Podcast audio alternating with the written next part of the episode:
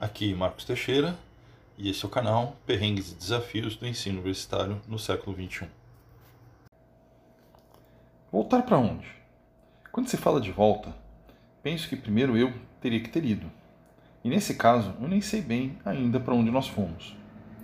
Esta tão apregoada volta ao presencial está muito estranha.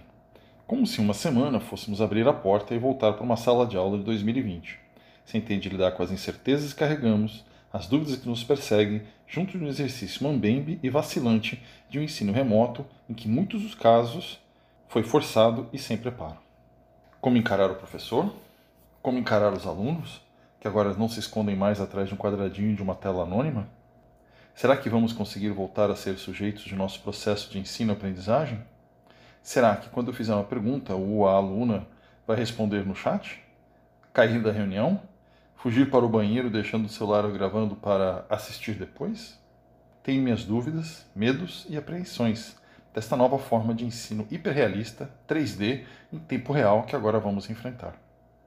Quanto tempo vai demorar a nossa readaptação?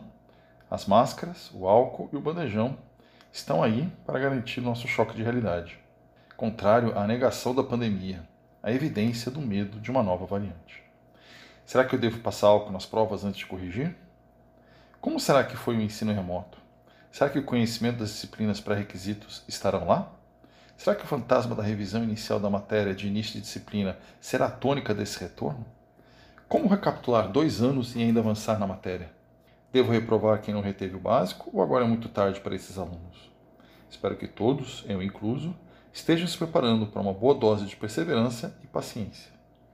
Ou, como gostaria de pensar, muita calma nessa hora uma aula por vez, mas definitivamente com menos trabalhos para fazer e para corrigir.